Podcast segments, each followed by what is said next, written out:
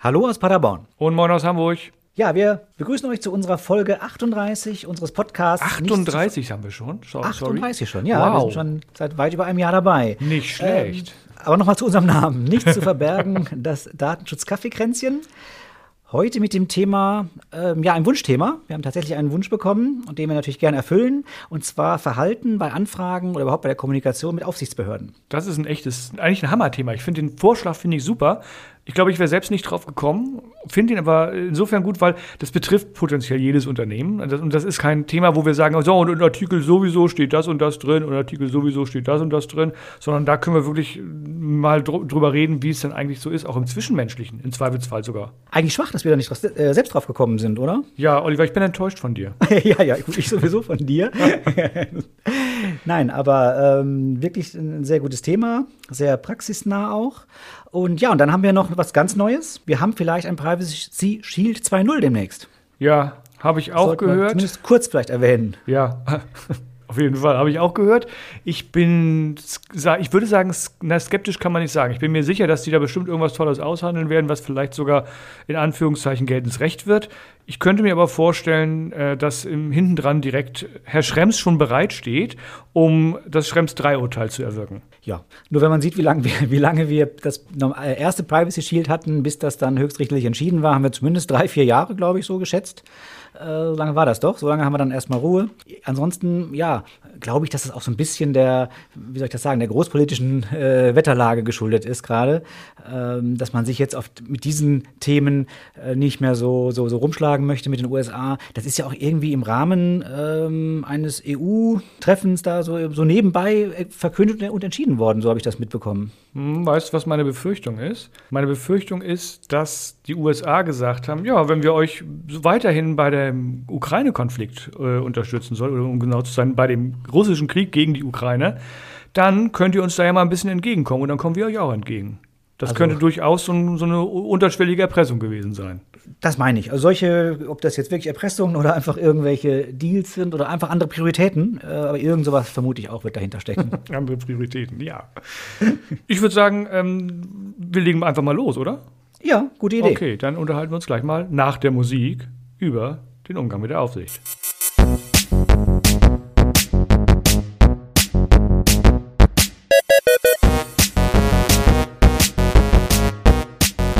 Dieser Podcast enthält Informationen rund um das Thema Datenschutz und ist durch unsere persönliche Meinung geprägt.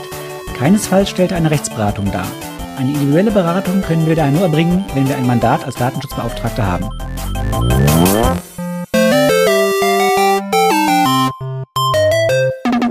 Ja, ähm, Umgang mit den Aufsichtsbehörden. Mit denen hat man ja normalerweise wenn es vor allem, wenn es gut läuft, nicht so viel zu tun.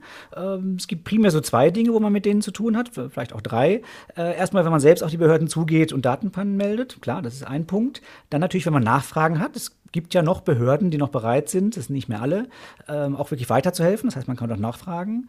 Ja, und jetzt das Unangenehmste, wo sich wahrscheinlich auch die, die Frage unseres, äh, unserer HörerInnen darauf bezogen hat, ist natürlich, wenn die Behörde Anfragen hat, wenn sie kontrolliert, wenn sie Beschwerden hat, sprich, wenn die Behörde auf uns zukommt und irgendwas von uns wissen will. Ja, die Teile 1 und 2 sind ja relativ unkritisch. Also Datenpannen sind natürlich immer unangenehm. Das ist ja fast wie eine Selbstanzeige, die man da erstatten muss. Nichtsdestotrotz äh, kann man ja, also ich, ich habe den Eindruck, dass zumindest hier in Hamburg das so ist, dass wenn man eine Datenpanne meldet, dass das, sag mal, na, wohlwollend geprüft, mag ich jetzt nicht sagen, aber dass das sehr sachlich geprüft wird und dass man durchaus bereit ist, der Einschätzung, insbesondere wenn ein Datenschutzbeauftragter beteiligt war, des Meldenden, des Unternehmens durchaus zu folgen. Genau, ist auch so mein Eindruck. Ähm, man hat ja, wir natürlich entsprechend, so wie du, hauptsächlich Hamburg, bei uns eben hauptsächlich NRW mit der Behörde dort zu tun. Aber man hat immer mal wieder auch mit anderen Behörden zu tun. Einzig, ich glaube, aus Bayern haben wir tatsächlich mal auch eine Nachfrage bekommen auf eine Meldung. Ansonsten hat sich das eigentlich dann immer relativ schnell erledigt. Mhm. Also wir hatten schon auch kritische Nachfragen bei, bei Datenpan, die unsere Mandanten gemeldet haben. Das waren aber eben welche, wo gesagt wurde, wir hätten jetzt gerne die Information und dann gibt man die entsprechende Antwort ich stelle mir immer gerade die Frage, ist eigentlich die Antwort, die man gibt, noch Teil der Meldung oder ist das schon die Nachforschung, die die Aufsicht im Nachhinein ähm, betreibt, da bin ich mir gar nicht so sicher. Ich würde jetzt erstmal davon ausgehen, dass es die Nachforschung ist, die im Nachhinein kommt. Das heißt, man, wenn man es vorher nicht mit angegeben hat, die Angaben, wonach gefragt wird, kann es durchaus sein, dass man dafür hinten dran nochmal Ärger bekommt, wenn man denn an der Stelle eine Antwort gibt, die die Aufsicht nicht hören möchte, weil man einfach Mist gebaut hat. Das ähm, sehe ich auch so, wobei das, ich das Gefühl habe, dass sie da auch nicht so streng sind. Also nicht jetzt sagen, sozusagen die Nachfrage dann schon der Hinweis ist, dass die Meldung wirklich dann auch unvollständig gewesen wäre vorher, ähm, sondern dass man einfach den, den, den Fall da auch klären will. Ähm, also wie du auch schon sagst, sehr, sehr pragmatisch. Gut, der zweite Teil, das zweite Ding, vielleicht, dass wir die einfachen zuerst ähm, abfrühstücken, war ja dieses, ich habe selbst Nachfragen bei der Behörde. Wie ist da so dein, dein, dein Eindruck? Also NRW ist wirklich noch bereit zu helfen und auch äh, schriftlich teilweise. Es dauert dann ein bisschen, aber dann sich sehr ausführlich und sehr, ähm, sehr kompetent wirklich dann auch zu antworten. Und die verlangen auch noch nicht Geld dafür. Ich glaube, auch da gibt es Unterschiede bei den Behörden. Es gibt auf jeden Fall die Möglichkeit, Geld zu verlangen, soweit ich weiß. Äh, zumindest durch, mindestens über die Landesdatenschutzgesetze. Ich weiß, dass auch im hamburgischen Landesdatenschutzgesetz durchaus Gebühren festgelegt werden oder die eine Gebühren auf eine Gebührenordnung verwiesen wird für die Unterstützungsleistungen und auch für andere Sachen, die die, die die Aufsicht macht. Das Schöne ist, dass die Aufsichtsbehörde ja durchaus immer noch zum Glück die Aufgabe hat, die Datenschutzbeauftragten zu beraten und zu unterstützen. Ich glaube, die Unternehmen nicht mehr früher im alten BDSG stand ja drin, dass die Unternehmen dort Unterstützungsleistungen kriegen können. Mittlerweile sind es nur noch die Datenschutzbeauftragten und je mehr die Aufsichten zu tun haben, desto mehr ziehen sie sich auch auf den Punkt zurück, dass sie sagen, ja, aber liebe Unternehmen, wenn ihr anruft, euch unterstützen wir nicht, das ist nicht unsere Aufgabe.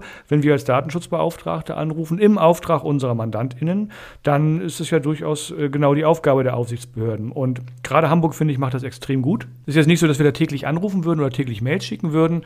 Nichtsdestotrotz, äh, wenn wir wirklich ganz komplexe Fälle haben oder wenn wir sagen, ja, wir können das jetzt rechtsrum oder linksrum machen, uns ist es egal, beides geht, beides halten wir auch für okay, dann fragen wir durchaus schon mal bei der Aufsicht nach, ist euch rechts oder links lieber und richten uns dann danach, weil dann hat man hinten dran weniger Diskussion. Das ist ja, ja. auch nicht so ganz ja. dumm. Sehe ich, sehe ich auch so. Ähm, das heißt, äh, aber bei dir in Hamburg, du hast auch noch keine Gebühren bekommen, noch keine Rechnung bekommen für solche Anfragen. Nee, bislang noch nicht. Ja. Ich hoffe, das bleibt auch noch eine Weile so. Genau. Es gibt ja wohl wirklich Behörden, die das machen, beziehungsweise die auch selbst diese Beratung der Datenschutzbeauftragten nicht mehr als ihre Aufgaben sehen und zumindest öffentlich äh, auch irgendwo veröffentlicht haben, äh, dass sie das nicht mehr tun wollen. Ist das nicht eine Regelung aus der DSGVO? Das ist doch nicht weder BDSG noch LDSG, behaupte ich mal. Ja, oder? aber es steht da eben so recht weich drin. Und ähm, oh, okay. je nachdem, wie man das dann auslegt, ähm, ich habe den genauen Wortlaut jetzt auch nicht im Kopf, aber kann man, ist diese Beratungsleistung halt sehr, sehr kurz gehalten. Mhm. Aber kommen wir zum Spannendsten, glaube ich. Ähm, ja, wir haben ein Anschreiben oder einen Anruf von der Aufsichtsbehörde. Was jo. tun wir da? Also meine Empfehlung an unsere Mandanten ist ja immer, informiert uns mal darüber. Macht es nicht selbst, sondern informiert uns. Und lasst es auch nicht, weil das irgendwie komisch aussieht von irgendeiner merkwürdigen Behörde, erst mal eine Woche oder zwei liegen, sondern informiert uns sofort. Genau. Ne, äh, lasst einen Profi ran. genau. Es ist, es ist natürlich nicht der Umgang mit der Aufsichtsbehörde, wenn man uns informiert, aber es ist schon mal der erste richtige Schritt in einen vernünftigen Umgang mit der Aufsicht, glaube ich. Genau. Man sollte das Ding wirklich auf jeden Fall ernst nehmen ganz interessant, man müsste rein rechtlich in den meisten Fällen noch nicht einmal antworten, weil es eben kein Verwaltungsakt ist in der Regel. Diese Schreiben enthalten keine Widerrufsbelehrung und diese ganzen äh, Formalien, die eben für so einen Verwaltungsakt erforderlich sind. Das heißt, man müsste nicht antworten, beziehungsweise kann auch kein Bußgeld geben, weil man nicht antwortet. Nur letztlich, naja, die Behörde sitzt am längeren Hebel. Ich würde diese Karte dann ziehen, wenn ich vielleicht vergessen habe zu antworten oder warum auch immer, wenn das Schreiben äh, weggekommen ist. Aber ansonsten ist es, ähm, es ist zwar so formal, aber man sollte diese Karte, glaube ich, nicht ziehen ziehen, weil das natürlich diese ganze weitere, ähm, das ganze weitere Zusammenarbeit mit der Behörde, Behörde natürlich nicht nicht, dafür nicht förderlich ist, wenn man erstmal sich äh, ja einfach gar nicht antwortet auf das Schreiben, gar nicht reagiert. Ich glaube, das ist äh, ganz wichtig, weil letztlich ist es so, dass wenn wir mal auf den schlimmen Fall gucken, dass es nachher tatsächlich zu einem Bußgeld kommt für den, für den Mandanten, ist es ja so, dass sich das Bußgeld unter anderem auch daran bemisst, wie kooperativ war der Mandant und wie hat er sich angestellt, nenne ich es mal. Genau. Und da ist es natürlich so, dass wenn ich zickig bin und sage, ich muss euch gar nicht antworten, haha, dann bin ich nicht so wirklich richtig kooperativ aus Sicht der Aufsicht und dementsprechend dementsprechend kann das durchaus das Bußgeld, dieses Verhalten schon steigern. Und wenn das Schreiben tatsächlich mal intern abhanden gekommen sein sollte, weil es einfach wirklich nicht an der Stelle angekommen ist, wo es hätte ankommen sollen und dann nicht richtig durchgereicht wurde, sagen wir mal, das, das, sowas kann natürlich in Einzelfällen, wenn es doof läuft, mal passieren. Es sollte nicht passieren, aber es kann passieren. Und ich finde, dann sollte man damit offen umgehen gegenüber der Aufsicht und sagen, tut uns leid, können Sie es uns nochmal schicken und wir kümmern uns dann auch drum. Ansonsten, wenn man wirklich merkt, ich kriege das in der Zeit nicht hin und die Behörden geben so erfahrungsgemäß einen Monat Zeit, äh, mit, der, mit einer Antwort. Äh, man kann auch einfach nochmal ohne Fristverlängerung bitten. Wir haben das ein paar Mal schon gemacht. Das ist, dem ist bisher immer stattgegeben worden. Also auch das ist eine Möglichkeit. Nur besser eben einfach dann um Fristverlängerung bitten und nicht einfach sich gar nicht melden, weil auch dadurch natürlich das schon bei der Behörde dann eben abgehakt wird, erstmal mit der neuen Frist und man dann entsprechend auch Zeit hat und äh, ja, das Ganze eben dann auch normal noch weiter bearbeitet wird und nicht gleich dieser Verzug im Raum steht. Die Fristen sind ja, sag mal, auch von der, von der Aufsicht willkürlich gesetzt. Das kann manchmal sein, dass sie sagen, wir sehen das als ganz, ganz schlimm und ganz dringend. Anderen ist die Frist mit Sicherheit auch kürzer. Das kann aber auch sein, dass äh, die nächsten drei Wochen ohnehin Urlaub sind. Dann legt man die Frist eben auf nach dem Urlaub oder irgendwas in der Art.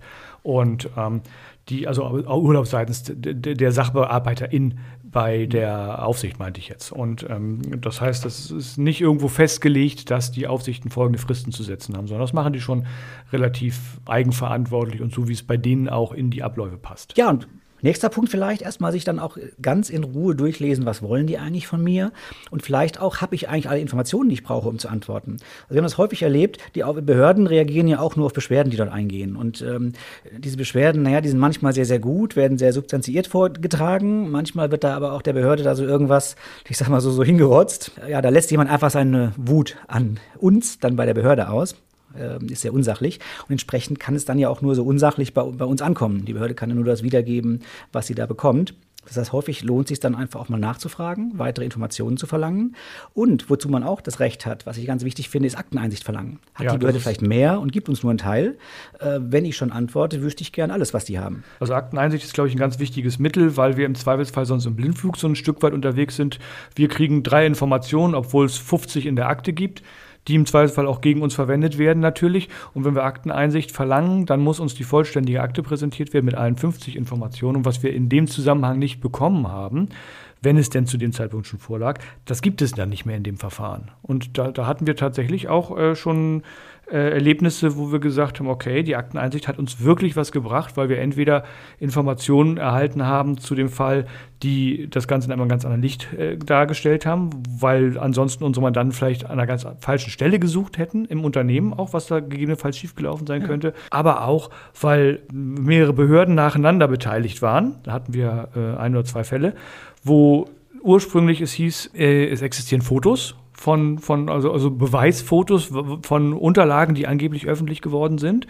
Und ganz am Ende, im Rahmen der Akteneinsicht, existierten diese Fotos nicht. Ob sie nicht mehr existierten oder vielleicht auch nie existiert haben, wissen wir nicht. Jedenfalls war damit ein, ein, ein großer Teil der Anschuldigung äh, komplett unsubstanziiert, weil das, was angeblich auf den Akten oder auf den Unterlagen drauf gewesen sein soll, konnte nicht wirklich nachgewiesen werden.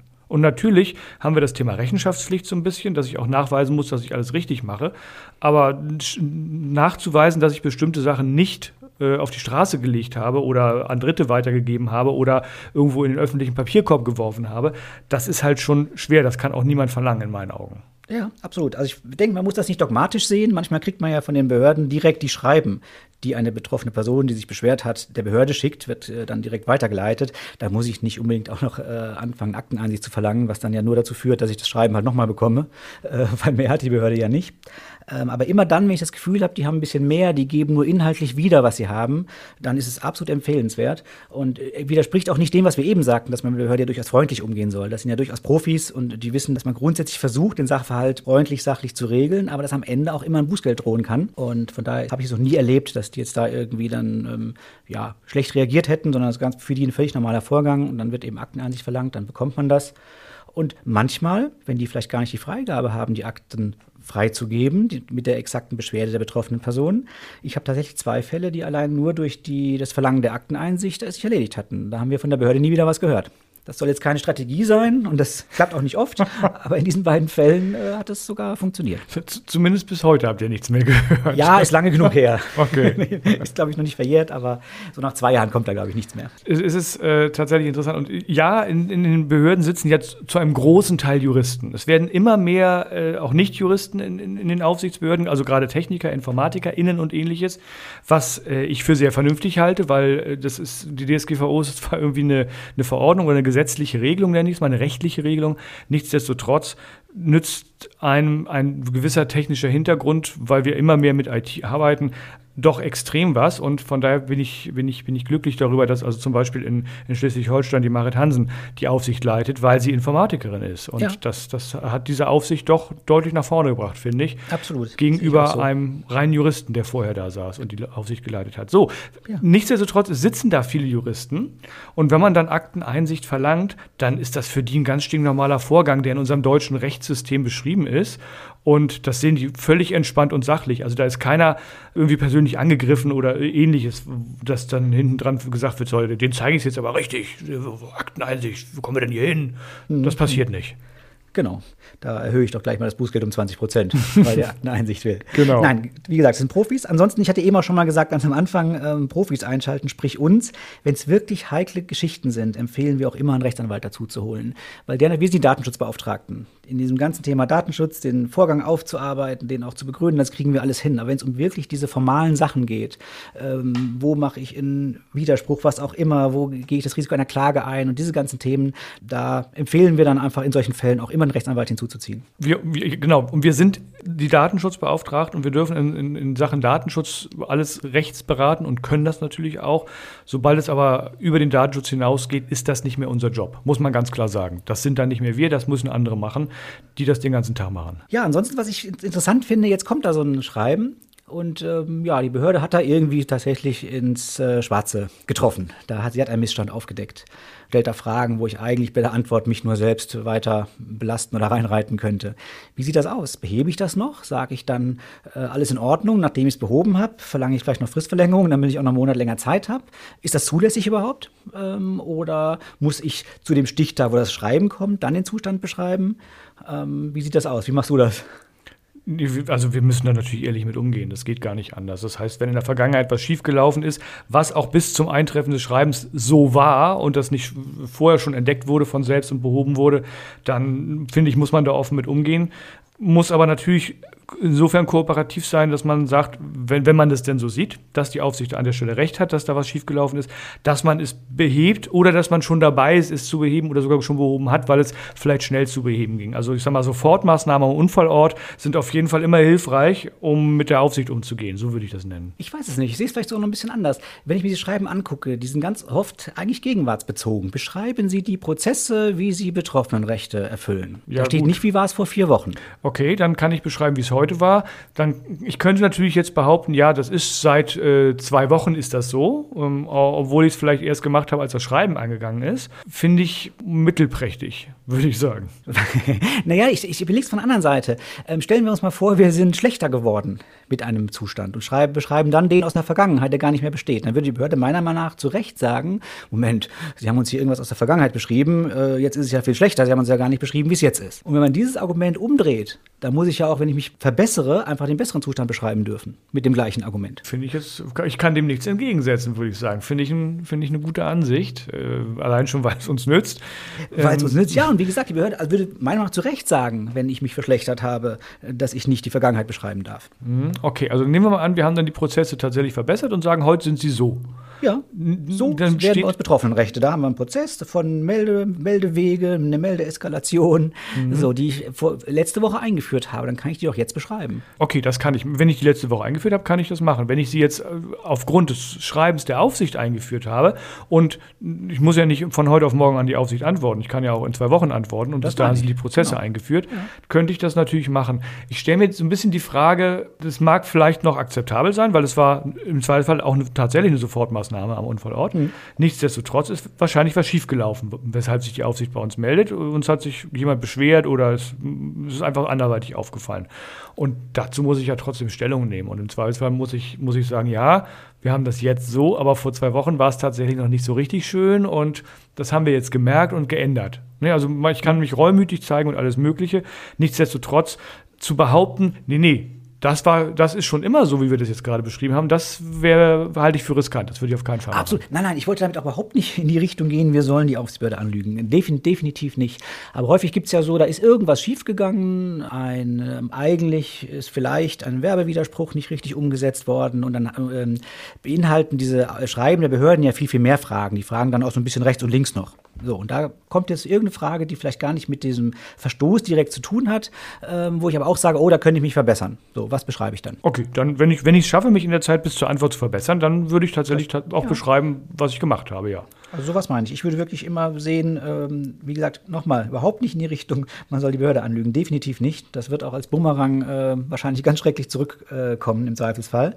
Aber Missstände abschaffen ist ja sowieso meine Pflicht. Ja, und es ist ja ein Teil der, der Kooperation auch. Mhm. Und wenn ich mir angucke, was ich bei, bei Datenpannen zu melden habe, zum Beispiel, bei, bei, also gemäß Artikel 33, da ist ja unter anderem ein Meldebestandteil die Maßnahmen, die bereits getroffen wurden, um den, um, ich weiß die genauen Wortlaut nicht, aber um, um es zu mitigieren und um dafür zu sorgen, mhm. dass es nicht nochmal vorkommt. Und das ist äh, von daher in meinen Augen ohnehin notwendig, weil gegebenenfalls ist das, womit die Aufsicht an mich herantritt, sogar eine eine, eine meldepflichtige Datenpanne gemäß Artikel 33, die mir nur nicht aufgefallen ist bis zu dem Zeitpunkt. Ja. Ich wüsste jetzt nicht mehr, was ich noch mit der Aufsicht, äh, wie ich mit der Aufsicht sonst noch umgehen sollte, außer kooperativ und irgendwie unter möglichst Fristwahrung. Genau, Fristwahrung ähm, ist äh, aus meiner Sicht ein sehr, sehr wichtiger Punkt. Äh, vielleicht auch wirklich, manchmal lohnt es sich auch, wenn so ein Verfahren sich länger hinzieht, vielleicht auch einfach mal äh, das persönliche Gespräch mit der Aufsichtsbehörde suchen also dort anzurufen. Man kann dort Sachverhalt, man kann sogar Bußgelder teilweise wirklich verhandeln. Ähm, das ist eine Chance. Ist natürlich auch ein bisschen Risiko. Alles, was man in so einer Verhandlung dann auch preisgibt, kann natürlich dann auch äh, gegen das Unternehmen verwendet werden. Aber auch hier aus Erfahrung lohnt es sich unter Umständen wirklich auch da den, das persönliche und das engere Gespräch zu suchen. Mhm. Man kann Bußgelder auch nach oben verhandeln, wenn man genau, hat. Ja. Im schlimmsten Fall, genau, redet man sich um Kopf und Kragen und verdoppelt sein Bußgeld. Ja, das ist, in, der, in der Regel klappt das ganz gut. Wenn es der oder die Datenschutzbeauftragte macht. Äh, also es ist wirklich häufig so, dass habe ich immer wieder erlebt, dass Umstände, von denen unsere Kunden glauben, das entlastet sie jetzt total, dass sie sich damit mhm. eigentlich total, äh, mehr reinreißen würden, wenn sie das wirklich der Aufsicht gegenüber offenlegen würden. Und das, das haben wir ganz häufig gehabt, wo wir gesagt haben, hm, das sagen Sie mal besser nicht, weil das würde bedeuten, dass Sie das und das gemacht haben oder eben auch nicht gemacht haben. Ja, absolut. Ne? Da wieder das, was wir am Anfang gesagt haben, Profis ranlassen. Ja, unbedingt, genau. Und die, Datenschutzbeauftragten sind die Personen oder sind die ersten AnsprechpartnerInnen für die Aufsichtsbehörden das ist einer der Gründe oder das ist wahrscheinlich der Hauptgrund, warum die Kontaktdaten der Datenschutzbeauftragten an die Aufsicht zu melden sind im Rahmen der Benennung des Daten oder der, der Datenschutzbeauftragten. Und von daher, das hat einen Grund. Das sind halt mhm. die, die Menschen, die sich mit dem Thema äh, tendenziell am, am meisten auskennen innerhalb des Unternehmens. Ja, genau. Gut, das gleiche gilt vielleicht, das abschließend noch. Wir hatten am Anfang mal gesagt, der äh, Aufsichtsbehörde könnte auch direkt anrufen. Hatte ich ehrlich gesagt erst ein einziges Mal, sonst kam immer Schreiben. Auch da gilt natürlich erstmal, sich möglichst bedeckt zu halten, die erstmal kommen lassen. Äh, was wird überhaupt vorgeworfen? Vielleicht auch hier schon die Akteneinsicht zu verlangen. Ähm, denn gerade mit diesem Gespräch wird man ja erstmal ganz schön überrumpelt. Und äh, ja, noch kritischer ist dann, wenn sie direkt vor der Tür stehen. Habe ich, weiß nicht, wie es bei dir ist, noch nie erlebt bei einem unserer Kunden. Aber in, sagen wir mal, extremen Fällen hätten die ja das Recht dazu. Die könnten mhm. kommen, klingeln und äh, Einlass ähm, ja, begehren. Ja, im Zweifelsfall haben die sich in ihrer Behörde gelangweilt, sind durchs Branchenbuch gegangen und haben gesagt, ach Jungs und Mädels, wir machen mal eine anlasslose Prüfung bei Unternehmen XY, komm, wir fahren vorbei. Genau. Ne, Wäre so der Extremfall, wird, glaube ich, in den nächsten 20 Jahren nicht vorkommen, weil die sich im Leben nicht langweilen in ihrer Behörde. Nichtsdestotrotz, das Recht dazu hätten sie. Ich habe das schon ein paar Mal gehabt, dass die Aufsicht angerufen hat bei mir mhm. und äh, direkt irgendwas gefragt hat. Und äh, das war, fand, ich fand das sehr positiv, muss ich sagen, weil es zum einen auch zeigt, dass, dass da ein gewisses Vertrauensverhältnis zwischen der Aufsicht und uns, äh, also uns Datenschutzbeauftragten, besteht. Und weil manche Sachen dadurch tatsächlich direkt am Telefon geklärt werden konnten und äh, man sagen konnte, die Aufsicht dann auch in einigen Fällen gesagt hat, ach so, nee, dann, äh, dann ich schließe das mal. ja. Das ist auch schon passiert. Ja, genau. Kommt auch da, wie, genau, immer darauf an, was das für ein Fall ist. Das eher was, die Behörde auch gar nicht so genau weiß, muss ich da aktiv werden und dann eben mal anruft ähm, oder ob das wirklich jetzt ein Fall ist, ähm, ja, wo die Behörde eher denkt, das ist so dringend, da muss ich sofort anrufen. Das sind also die beiden Möglichkeiten, die wir da hätten. Und letztere ist natürlich dann deutlich ähm, kritischer zu sehen. Umso wichtiger, dass die Daten, die, die, die Kontaktdaten der Datenschutzbeauftragten, die bei der Aufsicht vorliegen, aktuell gehalten werden. Also wenn es einen Wechsel gibt oder wenn die Telefonnummer sich einfach nur ändert oder so, ist es wirklich wichtig, dass das aktualisiert wird. Weil wenn die anrufen will und mit einmal irgendwie kein Anschluss unter dieser Nummer kommt oder bei sonst wem landet, aber eben nicht bei dem oder der Datenschutzbeauftragten, dann kann das auch dafür schon Ärger geben, weil die Daten natürlich aktuell gehalten werden müssen. Also auch das wäre ein Verstoß gegen die DSGVO. Ja, sonst, ich glaube, mehr habe ich nicht. Nö, ich auch nicht. Dann kommen wir zu den Formalitäten, würde ich sagen. Genau, oder? leg mal los. Ich leg los, okay. Wir freuen uns, wenn ihr uns natürlich abonniert. Wenn euch die Folge heute gefallen hat oder vielleicht auch frühere Folgen schon gefallen haben, abonniert uns doch einfach. Dann müsst ihr nicht dran denken, dass ihr alle zwei Wochen auf den Knopf drückt und sucht, ob es vielleicht eine neue Folge von uns gibt. Dann kommt die automatisch in eurem Podcast-Player gespielt. Wir freuen uns natürlich erst recht, wenn ihr uns gut bewertet. Bei Spotify geht das seit einiger Zeit, bei Apple geht es schon ganz lange. Und ja, wir können uns auch gerne Nachrichten schreiben, also E-Mails schreiben über unsere E-Mail-Adresse. Genau, unsere E-Mail-Adresse käffchen.nichtszuverbergen.net, Käffchen mit AE. Und wir freuen uns, ich fand das wirklich super, ich weiß nicht, wie, wie es dir ging, Tobias, dass wir heute mal einen Wunsch erfüllen konnten. Ja. Ich fand das also, Thema auch gut. Und äh, wir würden uns, glaube ich, wirklich freuen, wenn da mehr käme. Ja. Dann müssen wir uns nämlich nicht ständig über neue Themen Gedanken machen. Wir sind nämlich eigentlich nur faul, das ist der Grund. genau. Das ist der Grund. Außerdem wissen wir, dass wir ein Thema gewählt haben, das auch äh, auf Interesse stößt, weil es hat sich ja jemand gewünscht. Genau, mindestens eine Person fand das jetzt spannend, das Thema. genau. Hoffentlich die, hört die morgen auch zu. ja, genau. Nein, aber Themenvorschläge sind wirklich super, eben weil wir uns nach euren Interessen richten können und auch sonstige Mails mit äh, Kommentaren, mit Anregungen, mit Kritik, mit konstruktiven Vorschlägen, was auch immer. Schreibt uns. Es ist so viel oder so wenig, dass wir es noch alles lesen können. Ähm, ob wir jetzt auf jede Mail beantworten können, müssen wir mal gucken. Gelesen werden sie aber auf jeden Fall und wir richten uns natürlich auch danach, weil wir machen das ja nicht für uns, sondern für euch. Schönes Schlusswort, würde ich sagen. Oder? Ja. Bis in zwei Wochen. Bis dann. Tschüss. Tschüss.